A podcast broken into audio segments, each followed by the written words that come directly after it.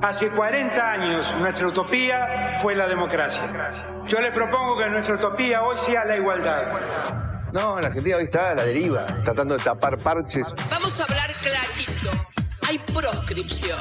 La grieta famosa, que es un invento de la política para generar odio y desde ahí conseguir más votos. Vas a meter preso a Videla a todos los responsables. Estamos trabajando en armar una estrategia para enfrentar la izquierda a nivel internacional. La izquierda tiene que pelearle y la peleamos todos los días.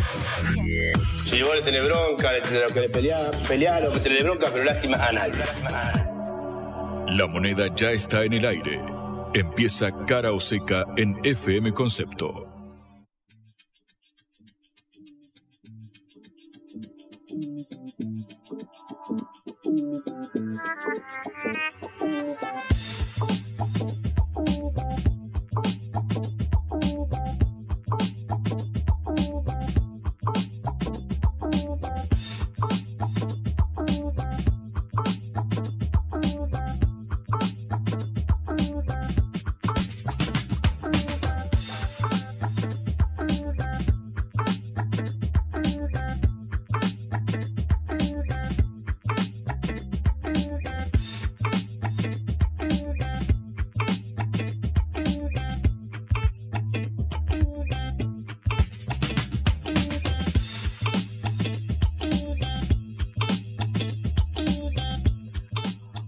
Hola, ¿qué tal? Buenas tardes. En este último día de la semana, en la hora del regreso, los saludamos Patricia Lee y Juan Leyman en Caraseca, esta producción de la Agencia Internacional de Noticias Sputnik. Hola Juan, ¿cómo estás? Muy buenas tardes, Patri. Feliz de tenerte de regreso aquí a mi lado en ah, los estudios de concepto. Estuviste por Uruguay, ¿correcto? Claro, claro, ya crucé el charco. Ayer afortunadamente no viajé porque venían todos los hinchas de boca en el barco. Así que felizmente hoy los esquivé y vine sin problemas, aunque venían mil personas en ese barco porque vienen todos los uruguayos a comer asado y a comer a, ir a las parrillas de, de la Argentina y de Buenos Aires, o sea que el barco venía pero, pero repleto. Si yo fuera uruguayo hubiese hecho lo mismo, claro, Boca que se trajo un empate 0 a 0 de Nacional y se definirá en la bombonera, Patri, tranqui, el próximo miércoles ahí estaremos. Yo no mencioné a Boca Juniors, lo hiciste vos, eh, así que tengo, tengo el permiso habilitado, pero hoy tenemos mucha información, como siempre. Bueno, sí, eh, obviamente eh, ya se acercan las internas primarias abiertas, simultáneas y obligatorias del el próximo domingo, o sea, dentro de un domingo el 13 de agosto y ya son todos rumores como suele suceder, el dólar ya se empieza a ir para arriba como suele suceder antes de que sea una campaña electoral y en medio de esta situación, así que tendremos que hablar de eso inevitablemente. Y también hablando de eh, elecciones, hay un espacio al cual todavía no nos hemos referido que es el eh, famoso, el que antes se dio por llamar el peronismo no kirchnerista o el peronismo no oficialista en el momento de gobierno de Cristina Fernández. Ahora, en el caso de Alberto Fernández también hay un espacio que no se referencia con lo que sucede a nivel eh, nacional. Hablamos, por ejemplo, de lo que sucede con la fórmula de eh, Juan Schiaretti y Florencio Randazzo, la fórmula compuesta por el actual gobernador saliente de Córdoba y el ex ministro del Interior del último gobierno eh, de Cristina. Bueno, vamos a meternos en este lugar porque pareciera ser que está todo dado entre las principales tres o cuatro fuerzas más importantes. ¿Qué sucede con aquellos peronistas que no están referenciados ni en Massa ni en Grabois? Bueno, vamos a hablar de eso en esta tarde de Caroseca. Y saltaremos las fronteras para ir a este caso que tiene eh, realmente concentrar la atención de toda Colombia, que son las declaraciones del hijo del presidente Nicolás Petro, quien eh, dijo que había habido dineros ingresados eh, y que no se habían contabilizado en la campaña electoral del presidente el año pasado, cuando Petro está por cumplir un año en la presidencia.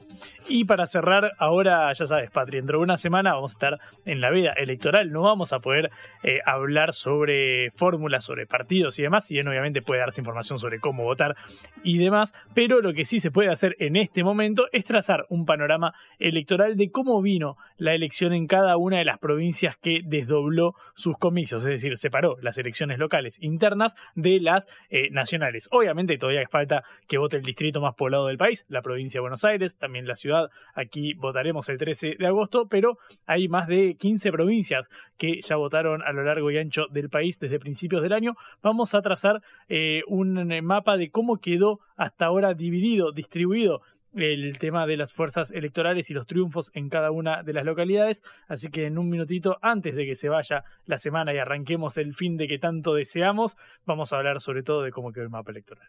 Empezamos nuestro programa. Cara o seca de Sputnik en concepto FM 95.5.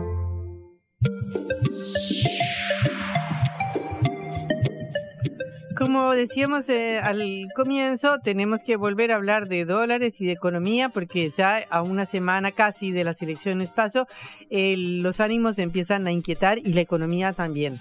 Eh, la novedad es que Argentina le pidió prestado a Qatar 775 millones de dólares para pagar al FMI en derechos especiales de giro, la moneda del, fondo, lo cual se suma al pago ya realizado este lunes de 2.700 millones de dólares con yuanes y con un préstamo de la Corporación Andina de Fomento.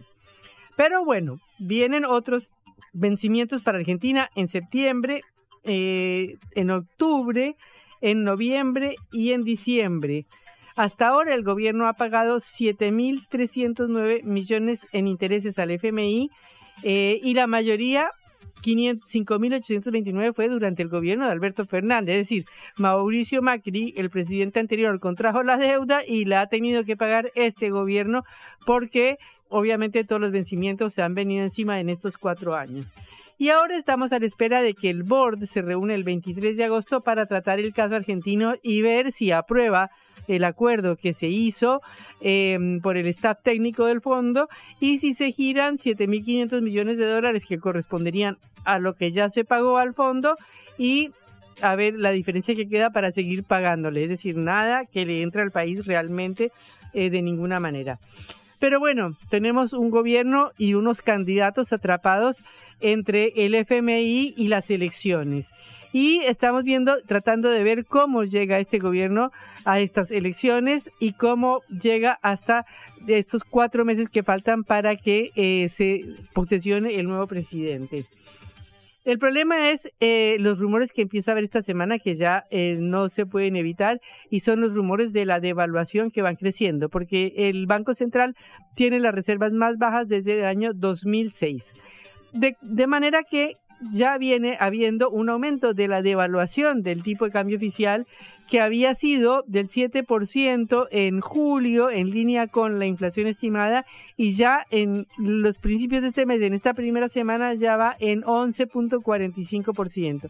O sea, el gobierno aceleró la devaluación del tipo de cambio oficial, esa que va eh, de rodillas, ¿no? Esa que va de a poquitos. Pero hay síntomas de otros síntomas devaluatorios mayores. Hoy, por ejemplo, el dólar que se llama contado con liquidación, que es el que usan los que quieren hacerse de dólares comprando acciones en pesos y vendiéndolas en dólares, llegó a 585 y el blue, el que se compra por la calle, a 577.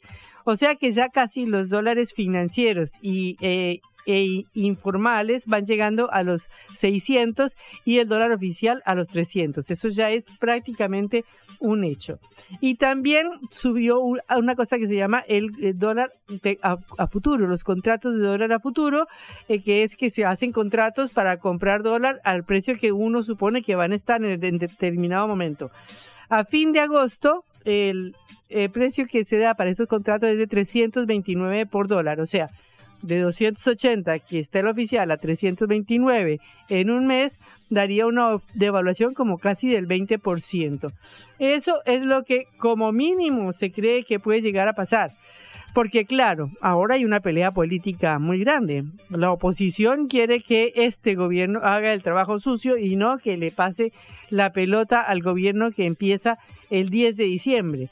Entonces, la oposición empieza a presionar por una devaluación más significativa que caiga sobre los hombros de este gobierno y, como ya sabemos, el ministro de Economía, Sergio Massa, ha dicho que no quiere devaluar, que no va a devaluar, que no va a devaluar y que no va a devaluar. Si bien la moneda se devalúa todos los días, pero digo una devaluación fuerte, brusca. De manera que estamos en este apriete en el cual la situación económica se mezcla con ya la definición política de la campaña.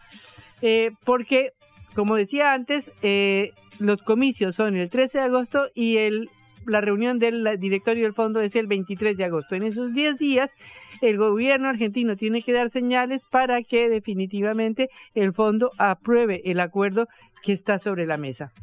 Por eso, distintos políticos opositores o economistas opositores están hablando cada vez más de devaluación. Por ejemplo, Carlos Melconian, que es uno de los asesores de Juntos por el Cambio, eh, predijo que es altamente probable una devaluación después de las primarias.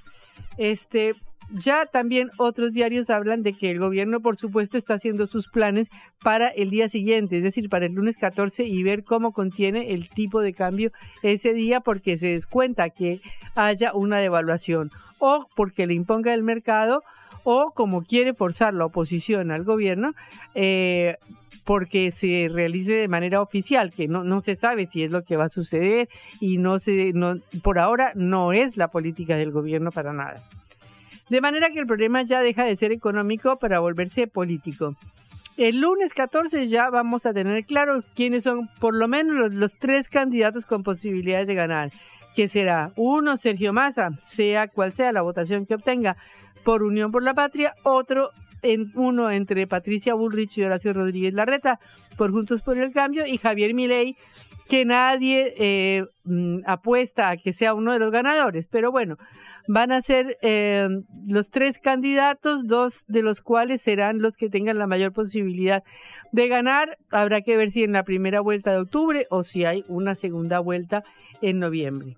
Y entonces el FMI también, como todo negociador, ya, eh, digamos, sabe que tiene un gobierno en retirada y ya está negociando o negociará directamente con el opositor y, o el que tenga más posibilidades de ganar. Por eso, eh, si depende mucho de qué votación saque Sergio Massa. Si Sergio Massa, en su rol de candidato, es decir, cuando se saca la corbata, eh, y no en su rol de ministro, poniéndose la corbata y negociando con el fondo, saca algo así como, digamos, 30% de los votos, es decir, es una votación razonable e importante, va a tener mucha más autoridad para negociar y establecer sus términos. Si su votación baja bastante de eso, no podríamos decir cuánto en este país en que no se sabe nunca si las encuestas aciertan, mm, o mejor dicho, donde casi nunca las encuestas aciertan, entonces eh, la posición negociadora del gobierno va a ser mucho menor. Por supuesto, esto es lo que está eh, del lado, del otro lado del mostrador de lo que vemos los argentinos todos los días. Eh, muchos, eh, algunos analistas opinan que la elección ya está decidida y que solo falta saberla, digamos, que ya sabemos lo que ya todo el mundo decidió su voto y solo falta que se exprese el día 13 de agosto. Veremos si esto es así, pero lo que sí sabemos es que esa supuesta devaluación que se está anunciando o el camino ya devaluatorio que el gobierno ya está eh, poniendo en práctica, aumentando esa devaluación mensual, aunque sea gradual, por decirlo de alguna manera, está ya haciéndose em, eh, sentir en todos los precios, está haciéndose sentir en toda la economía. No solo porque, como ya hemos dicho, faltan un montón de cosas que no ingresan al país. Por ejemplo, eh, en, una, en un hospital o en una clínica privada o en una em, obra social de los sindicatos, eh, faltan eh, prótesis, faltan, faltan medicamentos de alta complejidad, faltan eh, em, esto en las, en las clínicas o en los hospitales, pero en las fábricas están faltando repuestos que están parando eh, la, la, producción, están frenando la producción de, de automóviles que se van a vender muchísimo menos este mes que en los meses anteriores y eso está sucediendo en toda la economía. Y a la economía privada le están cayendo todos los aumentos posibles, porque están llegando las boletas de luz de las personas que mm, no se anotaron para recibir un subsidio y están llegando boletas de luz que son cuatro y cinco veces superiores a las boletas de luz que llegaban hasta el mes pasado. Por ejemplo, una jubilada entrevistada por algún medio mm, porteño eh, contó que en agosto del 2022 pagó 5.85% de su jubilación para la luz y ahora pagó 10.99, o sea, el doble con el mismo consumo. De manera que esto se está sumando a todos los aumentos que vienen en eh, agosto aumentos eh, importantes que van a impactar, por ejemplo, el de la carne, que hasta ahora se, mantenía muy estable y empezó a subir porque eh, resulta que las personas, los ganaderos, los productores, están reteniendo el ganado porque hay pasto, porque ha llovido, entonces prefieren engordar el ganado y no sacarlo a la venta como estaban haciendo antes por efecto de la sequía, de manera que la carne ya está aumentando un montón en el mostrador también, y todos esos aumentos se vienen encima sin saber cuál va a ser el efecto de lo que va a pasar en la próxima semana. Eh, de cualquier manera, ya nos quedan pocos días, o sea que ya la expectativa eh, se va a resolver dentro de unas ocho o nueve días y lamentablemente tendremos que esperar a ese 14 de enero lunes a ver, 14 de agosto lunes a ver qué nos espera y cómo se arreglará nuestra economía. Blanco o negro, sí o no. A favor o en contra. Sputnik para la pelota para reflexionar.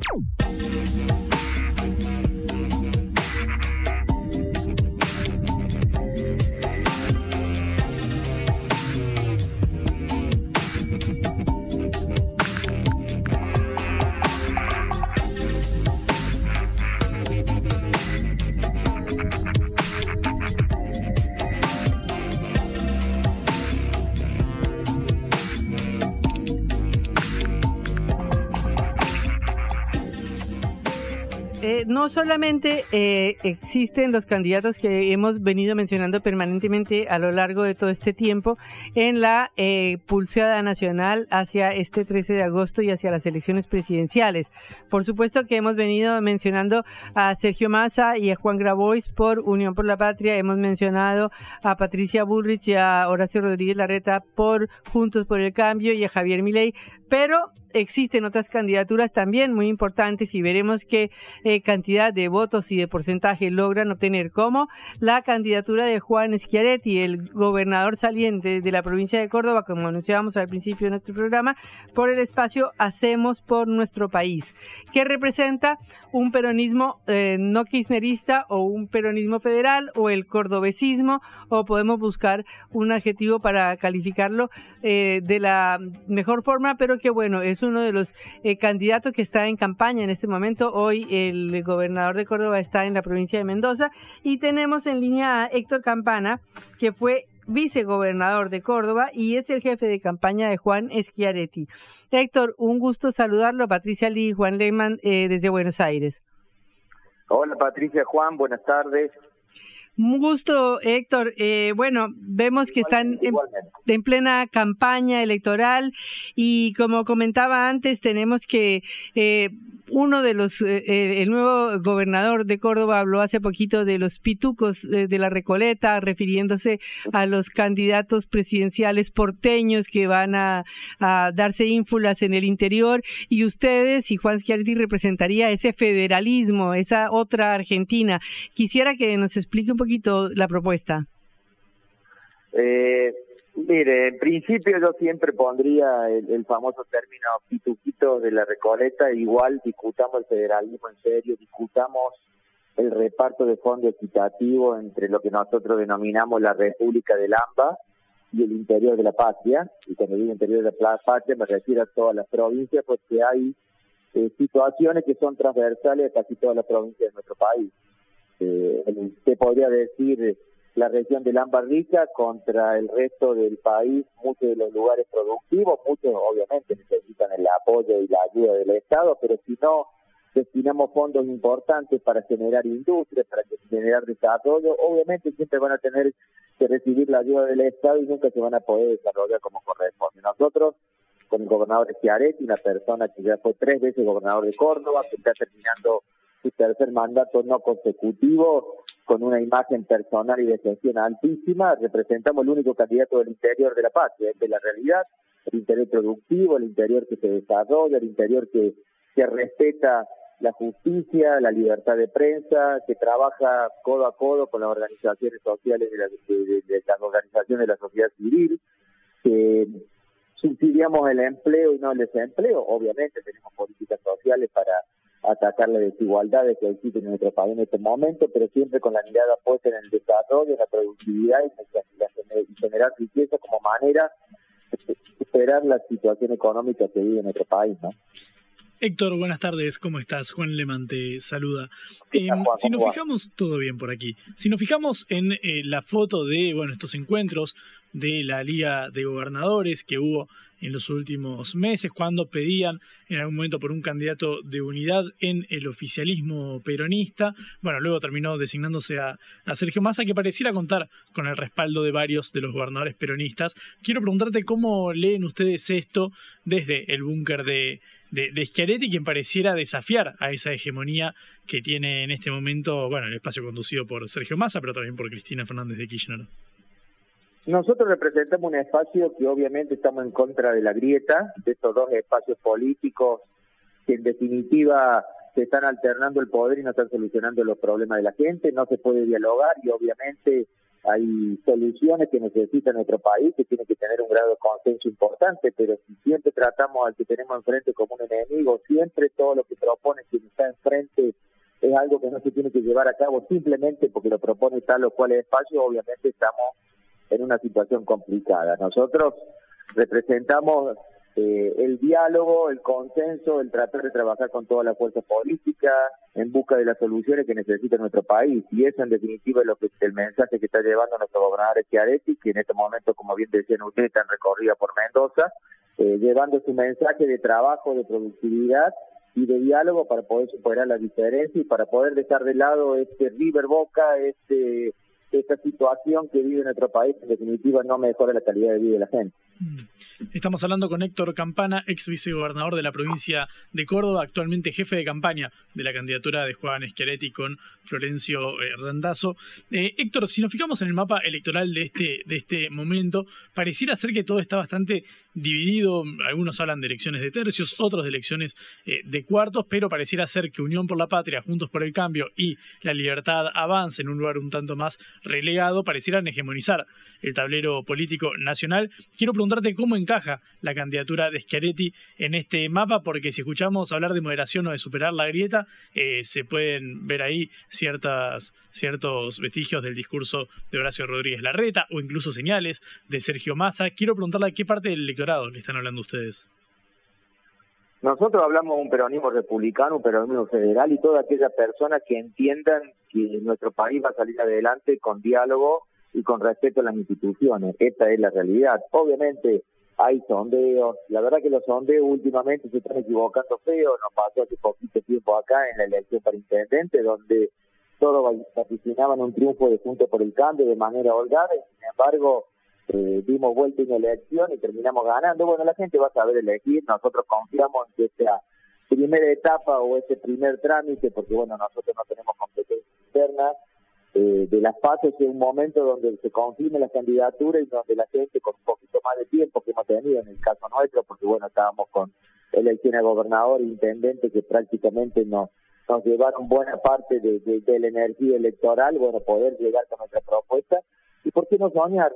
Obviamente yo siempre eh, digo que los partidos hay que jugarlos, no hay que pensar en ganar antes de ganar y perder antes de perder, eso es el tema de mi vida deportiva como un, lema y bueno, esto es lo que nosotros aspiramos, ¿no? Si la recorrida del gobernador puede ir sumando adhesiones, creo que tanto Florencio Argandazo como nuestro gobernador Escalete van a clara de una forma de gobernar, de un compromiso con las ideas y eso es en definitiva lo que queremos demostrar y que la gente nos acompañe por eso, ¿no? En los últimos eh, días, sobre todo antes del cierre de lista, se hablaba de un intento de acercamiento por parte de Horacio Rodríguez Larreta, el precandidato presidencial de Juntos por el Cambio, a eh, Juan Schiaretti, eh, que bueno, tuvo su, su, réplica luego en la provincia de Córdoba. también quiero preguntarte por cómo está esa, esa relación y cierto grado de afinidad, porque la verdad es que no, no es algo poco probable un, escenario de balotaje entre Unión por la Patria y Juntos por el Cambio, y ahí Horacio Rodríguez Larreta y Sergio Massa podrían enfrentarse. Quiero preguntarte cómo ves este, este panorama. Mira, hacer futurología creo que en estos momentos no, no, no, es, no es conveniente. Eh, nosotros apostamos que el gobernador va a tener una buena elección en esta paso y que seguramente, como está atomizado el escenario para las elecciones generales, bueno, aspiramos a tratar de entrar en la segunda vuelta. Esa es la realidad. Hablar ahora de acuerdo con tal o cual espacio, con quién tenemos mayor o menor afinidad, me parece que no tiene absolutamente ningún sentido. Sí, seguramente dialogaremos con aquellas personas que respeten las instituciones, que trabajen por la productividad, que traten de ordenar la economía, que piense que el trabajo es la mejor herramienta para el desarrollo social de nuestra sociedad. En definitiva, lo que son los valores y lo que tiene que ver con la propuesta que estamos llevando adelante y que representa Schiaretti en los tres periodos que estuvo al frente del gobierno de la provincia de Córdoba. Héctor, eh, como representante del interior, eh, eh, Hoy, por ejemplo, el eh, Juan Schiaretti habló en la provincia de Córdoba de cómo hay grandes inequidades en un país que no es federal, eh, donde la luz es más barata en el Gran Buenos Aires, en el AMBA, en el área metropolitana, el boleto más barato, el agua también, la nafta también, todo. Eh, y criticando de que quienes dirigen al país miran la Argentina desde y para el AMBA. Pero si uno mira las cifras de la coparticipación federal, aparentemente las provincias que menos recibirían en porcentaje a sus habitantes serían la provincia de Buenos Aires y la capital federal. ¿Cómo ven ustedes eso? Eh, yo creo que el reparto de los recursos inequitativo, esa es una realidad. Eh, nosotros eh, aportamos anualmente aproximadamente 3.400 millones de dólares en retenciones que no vuelven a nuestra provincia en obras. Y si vemos otras provincias de nuestro país, obviamente, si no generamos las condiciones para que se puedan radicar empresas, para que pueda haber desarrollo, para que pueda haber trabajo genuino y producción, obviamente siempre van a tener que estar ayudadas por el Estado. Esa es la realidad. Pensamos que la gran masa de recursos van hacia eh, el distrito de, de, AMBA, saqué un poco la provincia de Buenos Aires porque la realidad también es esa, ¿no? El distrito que recibe los mayores recursos y donde todos los argentinos pagamos empresas que brindan servicios en el AMBA, eh, como puede ser el tema de la energía que usted nombró, el, el agua y el saneamiento también. Hay una empresa nacional que pagamos todos los argentinos, pero que brinda servicios en el AMBA, la NAFTA, que siempre en el interior es aproximadamente un 10% más caro, y bueno, y así podía seguir con muchos servicios y con muchos eh, recursos que se destinan para el área metropolitana de, de nuestro país y que obviamente el interior nos estimó que no tenemos el mismo trato. No queremos que saquen nada a nadie, pero sí que tener un trato igualitario, ¿no? Que lo que se destina, en ejemplo, se incide para el transporte en, la región de Lambas, que aproximadamente del 100% de los subsidios y del 85% sea equitativo, que tengamos un valor del boleto medianamente igual eh, de acuerdo a las condiciones, a los recorridos, la distancia, los kilómetros, la cantidad de pasajeros, y no que la diferencia sea abismal, ¿no? Y que a nosotros nos cueste muchísimo llevar adelante estos servicios que necesita la población, obviamente, en todo el territorio nacional. Usted se refería a las retenciones. ¿Qué proponen eh, específicamente por las retenciones? Decía que eh, Córdoba paga 3.400 millones de dólares de retenciones. ¿Qué propone? Eh? esto produce, esto produce en nuestra tierra y hay provincias que tienen regalías por el petróleo y nosotros no tenemos absolutamente más nada. Hay provincias que tienen regalías por la explotación minera y nosotros no. Las retenciones van directamente al gobierno nacional y bueno, de ahí obviamente toma la decisión de, de, qué inversión o a qué lugar puede ir. Nosotros lo que proponemos al gobernador, que ha dicho obviamente que es un mal impuesto, es en el mismo momento que sumamos hacer una rebaja del 25% y tomarlo a cuenta de ganancia y progresivamente en los próximos cuatro años ir eliminándola. Es el único país del mundo que aplica retenciones, obviamente creemos que no es un buen impuesto y que tendría que ir a ganancia. Y eso sí desarrollaría mucho en nuestra región, obviamente ayudando a aquellas provincias que necesiten recursos por el desarrollo, por eso existe la coparticipación, por eso, por eso hay un gobierno central, pero que tiene que tomar decisiones de manera federal, porque si no, obviamente las inequidades van a seguir existiendo y el desarrollo parejo de nuestra patria no va a ser posible. Héctor, estamos hablando con Héctor Campana, ex vicegobernador de Córdoba, jefe de campaña de eh, Juan Schiaretti en su fórmula con Florencio Randazzo. Héctor, cuando asumió Alberto Fernández, él se definió como el más federal de los porteños. Habiendo transcurrido tres años y medio de, mandato del Frente de Todos, ¿qué lectura haces sobre esta, esta premisa con la que llegó eh, al poder y qué cambiaría en caso de una presidencia de este cordobesismo, de este movimiento impulsado por, por Juan Schiaretti? Bueno, obviamente no cambió absolutamente nada. Cualquiera se puede autodenominar como quiera, es una realidad, pero si no soluciona las necesidades, obviamente de federalismo no hay nada. Esto es absolutamente palpable y se puede ver en cómo se redistribuyen los recursos, ¿no? Obviamente, en el discurso uno puede decir lo que quiera, es una realidad. Y nosotros lo que proponemos, obviamente, es que haya equidad en el reparto de los subsidios, que haya equidad en lo que se aporta y se, sea las obras que se hacen de manera directa, como el, caso que te nombraba, ¿no? La empresa AITA, que, que tiene que cargo el agua y el saneamiento del área del AMBA, bueno, podríamos también tener los mismos recursos también para el interior o que haya una empresa que también brindara, lo tenemos que discutir, obviamente, pero sí cambiaría la manera de repartir los recursos en toda nuestra parte. Héctor, muchísimas gracias por esta comunicación con Cara Oseca. Hasta luego. Al contrario, muchísimas gracias. Que tengan buen día.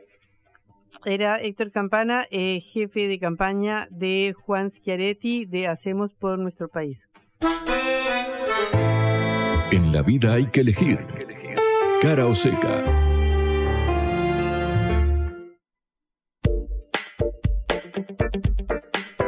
Bueno, como decíamos, en la vida hay que elegir y se suman eh, decisiones para estas elecciones. Ciertos dirigentes, Patri, ya están definiéndose, inclinándose por uno y otro, sobre todo en Juntos por el Cambio. Lo contábamos hace un par de días eh, nomás. María Eugenia Vidal, la exgobernadora de la provincia de Buenos Aires, terminó eh, pronunciándose a favor de la candidatura de Horacio Rodríguez Larreta en la interna que mantiene con Patricia Bullrich. Y eso que sucede a nivel nacional se replica en Juntos por el Cambio en la del país, porque en la ciudad de Buenos Aires sabemos que está la candidatura de Martín Lustó desde el radicalismo y de Jorge Macri desde el PRO. Bueno, fue su primo, el expresidente Mauricio Macri, quien acaba de pronunciarse en redes sociales bajo un texto titulado La continuidad del cambio. Dice Mauricio sobre su primo Jorge Macri, sé que Jorge es la garantía de esa continuidad, tiene la experiencia en gestión real para gobernar Buenos Aires. Bueno, si a alguien le quedaban dudas sobre, bueno, la alianza que tiene Horacio Rodríguez Larreta, el actual jefe de gobierno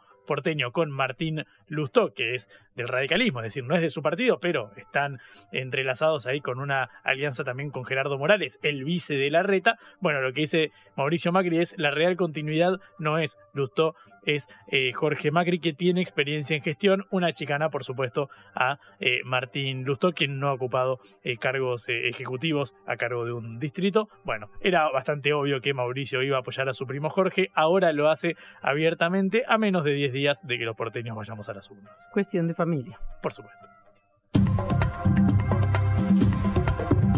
Lo que a Verne le tomó 80 días lo hacemos en una tarde.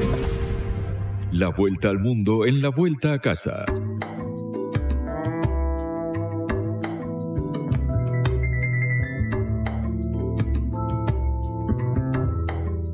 Hay un terremoto político en Colombia después de que Nicolás Petro Burgos, el hijo del presidente Gustavo Petro, revelara ante la Fiscalía General que en la campaña presidencial de su padre hace un año ingresaron dineros irregulares o que no fueron eh, em, destacados o informados en el presupuesto o en los ingresos de la campaña electoral. Esto eh, dijo eh, Nicolás que a quien le dieron una prisión, a quien le han declarado la prisión domiciliaria, después de haber reconocido que había recibido él mismo grandes sumas de dinero por parte de algunas dirigentes, sobre todo de la costa atlántica colombiana, que están muy ligados a negociaciones ilegales o al narcotráfico, según aparece, y reconoció Nicolás, Nicolás eh, Petro haberse quedado con una parte de esos dineros, pero dijo que otra parte habría ingresado a la campaña electoral de su padre. Eh, el padre eh, dijo y negó que esto fuera así. Tenemos en línea a Jorge Robledo, ex senador de Colombia, fundador del Partido Dignidad y Compromiso y candidato a la alcaldía de Bogotá. Jorge, un gusto saludarlo. Sí, muy buenas tardes. Un saludo a ustedes. Muchas gracias por la comunicación toda la Argentina mis saludos también. Muchas gracias. Eh, bueno, estamos en una situación muy grave, ¿no? Porque las acusaciones del hijo contra el padre eh, configuran una cuestión que no, no, había sucedido en Colombia, ¿no?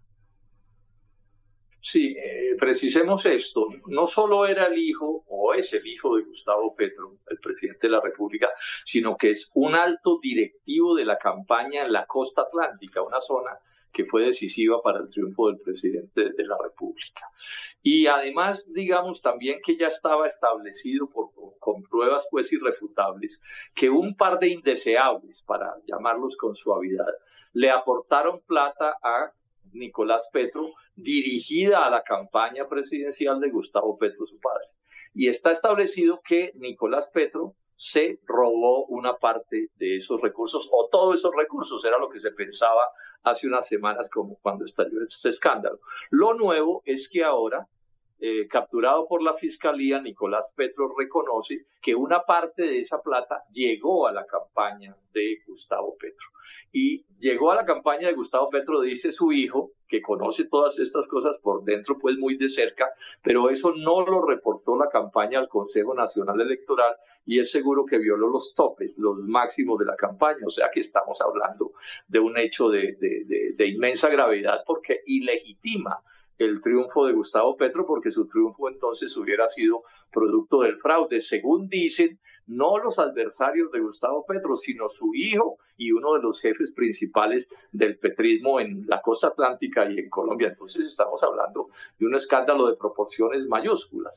Habrá que esperar a ver qué terminan decidiendo los fiscales y los jueces, pero ya estamos ante un hecho irrefutable y es la caída en picada de la credibilidad de Gustavo Petro, porque pues él ganó con un discurso anticorrupción y entonces para que termine su campaña y su hijo y él mismo involucrado en hechos de tanta gravedad, sin duda es un, cataclismo lo que está sufriendo esa, esa, esa, esa presidencia que sin duda lo va a afectar muchísimo en los próximos tres años de su periodo y falta ver cuántas más repercusiones, inclusive más graves, puedan terminar presentándose. Bueno, pero el presidente ha dicho que eh, no, que él no sabía nada. Él ha dicho si fuera cierto el presidente se tendría que ir el día de hoy. Él mismo ha dicho. Y él mismo se ha diferenciado de su hijo y ha dicho que acepta lo que diga la justicia. Sí, pero está por verse si eso es cierto lo que dice el presidente Gustavo Petro o no lo es, ¿no? Pues porque es más o menos obvio que si alguien termina involucrado en un asunto como ese, pues su primera reacción sea negarlo, ¿no?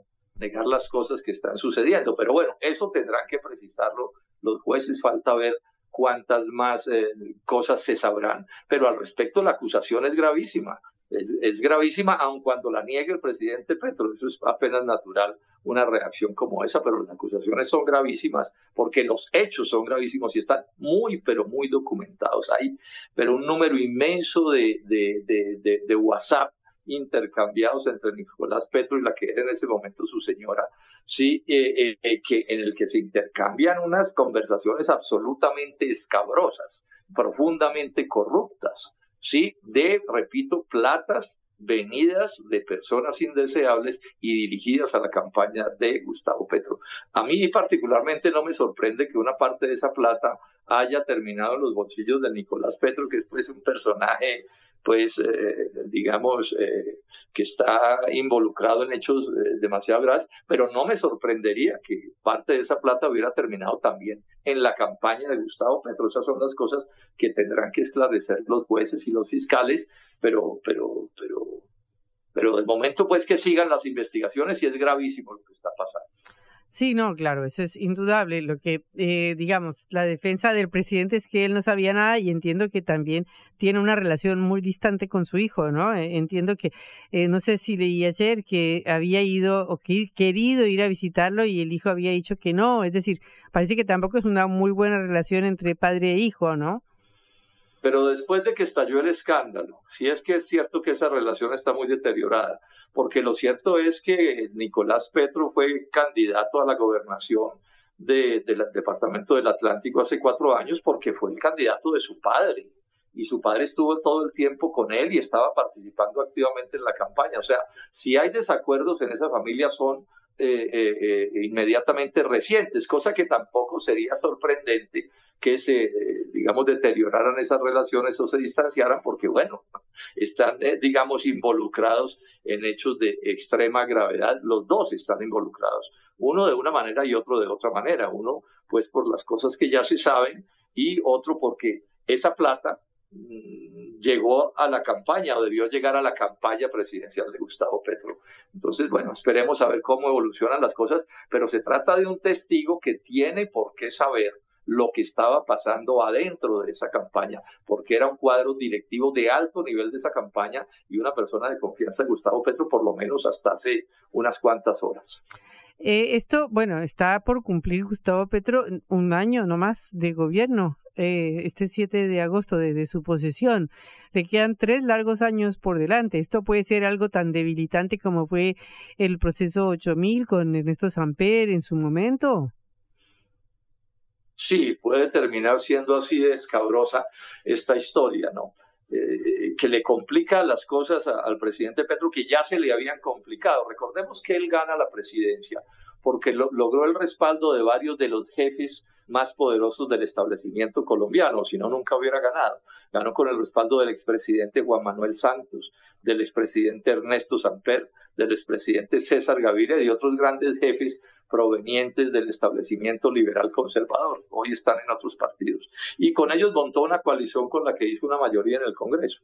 Pero esa, esa coalición se rompió tan se rompió que en el cambio del presidente del Senado en estos días, Gustavo Petro perdió la votación y que en la Comisión de Asuntos Constitucionales del Senado, la, primera que es la de Asuntos Constitucionales del Senado, también perdió la votación. O sea, que antes de estos nuevos hechos, la condición, digamos, en el Congreso de Colombia de Gustavo Petro era condición de minoría a partir de una mayoría que había tenido recién se posesionó y este hecho sin duda le va a complicar las cosas muchísimo, pero muchísimo. Van a ser tres años muy, muy duros porque la credibilidad sin duda que ha caído en picada y como si fuera poco estamos en año de elecciones eh, mm, regionales, locales y regionales que son en el mes de octubre. Entonces imagínense ustedes el impacto que esto va a tener de todas las maneras. Este es el caso pues de un gobierno en el que lo que oigo yo en los medios de comunicación es gente bajándose.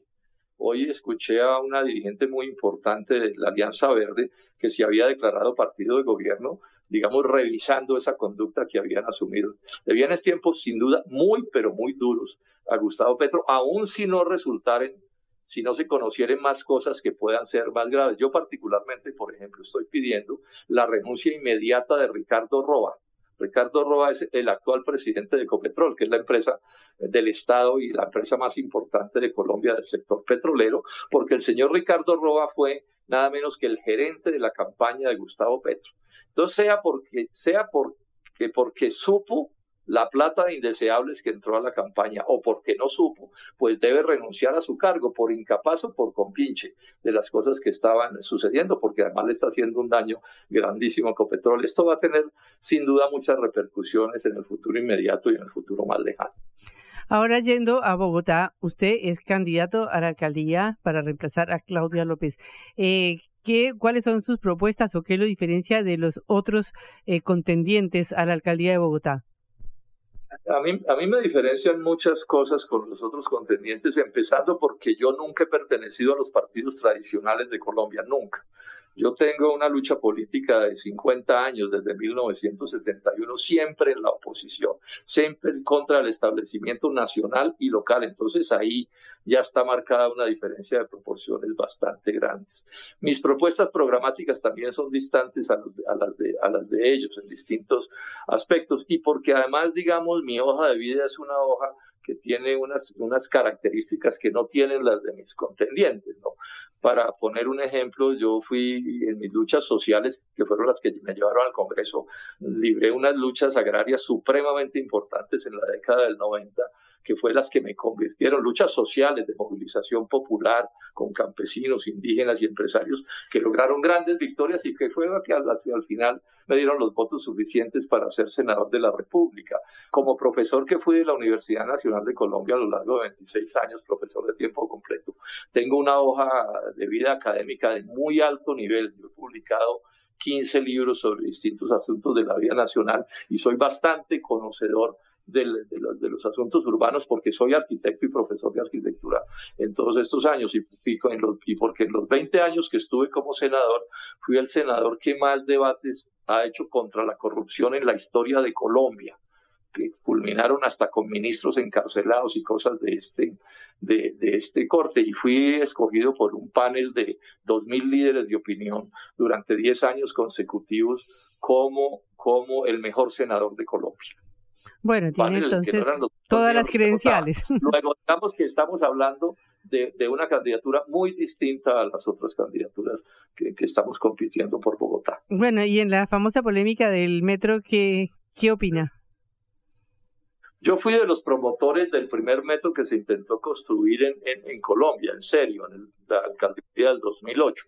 Un metro, por supuesto, subterráneo. Lamentablemente, el, el, alcalde que siguió fue Gustavo Petro y en vez de seguir con esos cuatro años de estudios y de esfuerzos, se dedicó a sabotear ese metro hasta que lo saboteó. Y cuando él terminó la alcaldía, ese metro no estaba contratado, que era lo que se necesitaba. Siguió en la alcaldía el doctor Enrique Peñalosa, que saboteó ese metro y lo cambió por un metro, por un metro elevado que es de mucho menor categoría. Y esos los que están compitiendo conmigo fueron los que desbarataron el metro que habrá que construir en este momento. Entonces ya estamos en la situación de que está contratado un metro elevado con especificaciones menores que los metros subterráneos, como es obvio, pero yo también he dicho con toda claridad, como ese metro está contratado, yo seguiré construyendo a partir del primero de enero del año próximo, cualquiera sea el metro que esté contratado, porque pues terminaría en la cárcel quien violara unos contratos que ya son eh, existentes. Pero es interesante que ustedes conozcan la historia de esto, porque estamos hablando de una competencia entre propuestas diferentes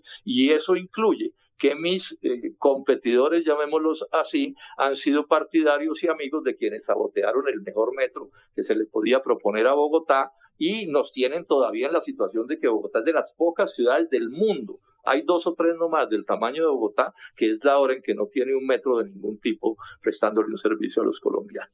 Bueno, esperemos que sea cierto y que por fin Bogotá tenga un metro. Muchísimas gracias por estos minutos con cara o seca, eh, Jorge Enrique. A ustedes muchísimas gracias y un saludo a todos sus oyentes. Muy amable, muy amable. Era Jorge Enrique Robledo, ex senador de Colombia, fundador del Partido Dignidad y Compromiso y candidato a la alcaldía de Bogotá en las elecciones de octubre de este año. Cara o seca. Te contamos lo que otros callan.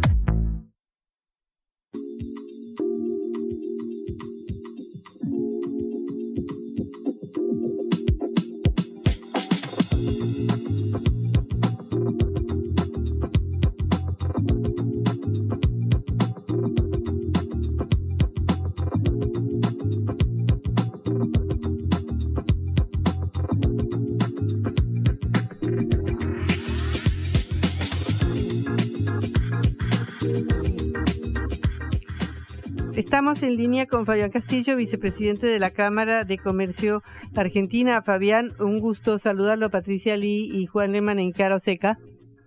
¿Qué tal, Patricia, Juan, equipo? Un gusto poder hablar con ustedes. Eh, eh, bueno, estamos a días de las elecciones paso en una situación económica de una incertidumbre muy grande. ¿Cómo ven ustedes desde la Cámara de Comercio Argentina esta situación? Sí, la verdad que el adjetivo calificativo es incertidumbre, ¿no? La verdad que este, estas situaciones que están viviendo, sobre todo para que tengan en cuenta tu audiencia este, importante que tenés, este, no solo en Argentina, sino en Latinoamérica, este, es que somos el 98% las pymes.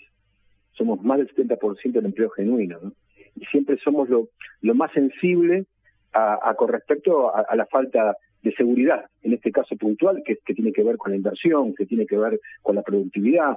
Y este, bueno, nos toca acá desde SECOBA, la Federación de Comercio este, tratar de trabajar este, en pos de, lo que representamos y escuchándolo a todos y, buscando esto de la cogestión público-privada, la articulación para poder este, hacer que haya, ejemplo, este, materias primas, ¿no? Algo parece algo este, este, fuera de lo normal, pero en Argentina hoy estamos faltando materias primas, está, hay grandes problemas justamente con la presión fiscal, bueno, la verdad que teníamos un rato largo explicando todas las problemáticas que tenemos. Fabián, ¿cómo estás? Buenas tardes. Eh, Juan Leman te saluda. Eh, vos además sos vicepresidente segundo de, la, de CAME, ¿no? De la Confederación Argentina de la... Sí, sí, soy presidente de FECOBA y vicepresidente de CAME y presidente de la Cámara de Comercio de Calzado de la República Argentina. Yo soy zapatero, ¿no? Para eso, para que, que sepan que uno sabe también lo que es levantar todos los días las persianas y a la noche poner la Z en el control fiscal a ver qué nos quedó después de terminar el día.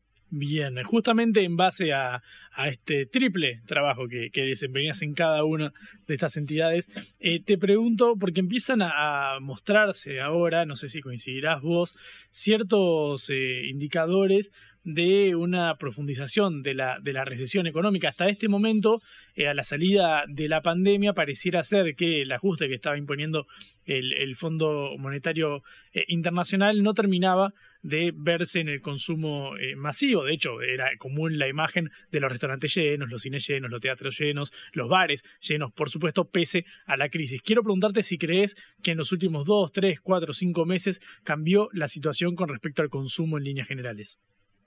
Totalmente, Juan. Totalmente lo que vos decís. Nosotros lo que estamos vibrando todos los días es este esta cuestión que bien decía Patricia, ¿no? De, de, no saber lo que pasa mañana a la mañana, ¿no? de no saber si uno va a poder reponer la mercadería y algo que también está pasando y que se viene, como bien decís vos, por lo menos hace seis meses, una inflación. ¿no? Por un lado vemos que, que estamos este, recibiendo cantidad de, de, aumento todos los días de precios y, yo creo que también hay, que aclarar a la audiencia siempre que nosotros las pymes no somos las que este, hacemos los costos, somos las que recibimos los costos. Este, siempre las grandes este, corporaciones, las que, las que manejan el tema de, los insumos, son las que tienen el, barómetro ese de, exigir y obviamente de tratar de darnos en esa cuestión una, una, gran problemática de cómo hacemos para después poder volver a reponer la mercadería que hemos vendido, ¿no? Me parece que esa es la clave, que quizás en este año tan importante democrático que tenemos en la Argentina, este, es lo primero que hay que empezar a ver, ¿no? ¿Cuáles son, de, en este caso puntual, los que van a ser candidatos? Este, que nos digan realmente cuáles son las soluciones, ¿no? ¿Cuál, ¿Cuál es la solución para poder salir de esta situación y que realmente tiene que ser lo antes posible y todo esto con un plan? Acá la palabra clave para que haya certidumbre en esto es que haya un plan, un plan económico, un plan social, y que no, nos digan a todos nosotros, los que somos dirigentes, y a doña Rosa y don José, miren, usted en enero le va a pasar esto, en febrero le va a pasar esto, y esto va a permitir también que esa inversión, que, esa forma de poder doblegar esta cantidad de cuestiones que uno va recibiendo todos los días, este, pueda ser este, mucho más fácil y obviamente mirando un panorama hacia el futuro mucho más claro. Estamos hablando con Fabián Castillo, presidente de FECOBA, la Federación de Comercio e Industria de acá, de la ciudad de Buenos Aires, y además es vicepresidente segundo de CAME, de la Confederación Argentina de eh, la Mediana Empresa. Eh, Fabián, vos recién te referías al proceso electoral, ahora en 10 días vamos eh, a las urnas. Obviamente que hay circunstancias ajenas a los, a los gobiernos que terminan condicionándolo. por un lado, bueno, puede suceder una sequía histórica o una pandemia, y, y vaya a saber uno, uno qué más, pero sí quiero preguntarte cómo viste en la evolución de estos últimos cuatro años, cómo fue el, desempeño de la industria y si pudieras compararlo en números, por supuesto, sin, sin definiciones ni, ni opiniones personales en torno a, las gestiones, pero sí en números si se puede comparar con los cuatro años previos, porque bueno, son indicadores importantes a tener en cuenta de cara a, las elecciones. Mira, lo primero que hay que tener en claro que la política es la mejor palabra del diccionario enciclopédico de la Real Academia Española. Política es mejorar, es superar. Y obviamente eso para la superación, uno lo que tiene que tratar de ver siempre qué es lo bueno que se hizo para afianzarlo y dejarlo, y qué es lo malo para poder mejorar. ¿no? Esa es la política de Estado. Nosotros dentro de, de FECOBA tenemos las, cámaras binacionales. esta semana tuvimos reunión con una decena de ellas y uno empieza a escuchar también, bueno, ejemplos, ejemplos de acá al lado, ¿no? Ejemplos de lo que pasa en Perú, por ejemplo, ¿no? Un, país con grandes problemas este, de identidad presidencial, un presidente que se pegó un tiro, otro que fue preso, etcétera. Pero ¿por qué la economía funciona? Esa es la pregunta, ¿no? ¿Por qué si ellos han tenido, como muchos otros países, una pandemia, este, han tenido grandes problemas, y por qué la economía y la productividad y la exportación, etcétera, funcionan? Simplemente a veces no hay que inventar mucho, simplemente hay que empezar a mirar también y acerca, no, no, no digo de países europeos ni, nada, ¿no? sino empezar a mirar esto. Nosotros lo que estamos analizando constantemente, que no es solamente para ver lo que pasa hoy o lo que pasa mañana a la mañana. Los países que funcionan, los países que realmente tienen predecibilidad, son los países que planifican. Planifican a, un año, a 10 años, a 50 años. Bueno, con las circunstancias que puede tener, en este caso, lo, que es la parte ambiental. O sea, este, hay que estar preparado porque si hay una sequía o hay que estar preparado este, porque si hay inundaciones hay que estar preparado porque si vienen enfermedades, etcétera. Bueno, eso es planificar. Y nosotros siempre lo que insistimos, sobre todo los que somos dirigentes, los que tenemos este, puesto la vocación, el servicio, el esfuerzo a todo esto, es que la gente que le toca dirigir un municipio, una provincia, en este caso una nación, tiene que preguntarnos a nosotros cuáles son los problemas y que nosotros también le digamos por la experiencia que tenemos qué proponemos para poder solucionar las cosas. Nosotros vemos constantemente que se, siempre vienen nuevos, viene alguno y dice, bueno, no, vamos a hacer esto y parece que ponemos siempre conejillos de India de, empezar a, a, ver. Pero lo primero que tienen que hacer es hacer una gran mesa en este caso lo que es nuestro, la parte de productividad PYME, y sentarnos. Y la verdad es el espejo exacto de lo que pasa. FECOBA tiene 240 cámaras de todos los sectores, del sector automotor, del sector... Imagínense lo que es la Confederación Argentina Mediana Empresa, de la Quiaca Ushuaia y de Mendoza Bar de Plata, ¿no? Y la verdad que yo veo que muchas veces no está esa conexión entre los estados. Y no digo de ahora, ¿eh? digo desde hace décadas. Por eso llegamos a las situaciones que nosotros llegamos. Por eso, como te decía vos, Juan, Patricia, como venía hablando recién, nosotros tenemos que empezar a ver la importancia del compromiso del ciudadano. Que no es solamente esta palabra de ser habitante, ¿no? Sino es el ciudadano. Y cuando viene este momentos tan importantes, democráticos, después de 40 años de aprender la importancia que tiene que ver la democracia, es sufragar. Ir a la urna, pensar muy bien, mirar muy bien dónde va el voto y no equivocarnos y después, obviamente, nosotros como dirigentes y obviamente como ciudadanos, exigir en muy poco tiempo y ahí planificar hacia adelante cuáles son las salidas a todo esto. Porque las salidas las vamos a tener los 47 millones. No podemos estar pensando nada más que, todos los días eh, cómo hacemos para que no le falte quizás tal cosa, pero para el otro día no sabemos qué va a pasar pasado mañana. Bueno, esto es una cuestión nuestra, lo venimos diciendo, estamos buscando la unidad de todos los sectores, todos los sectores, todas las cámaras. Ahí este Alfredo González, el presidente de CAME, lo venimos haciendo. Estuvimos el fin de semana pasado, el sábado, en la rural, hace justo una, semana, va a ser ahora. Y este bueno, y ahí estuvimos con Nicolás Pino hablando, eh, firmando, estuvimos hablando hoy con Mario Greenback, el presidente de la Cámara Argentina de Comercio.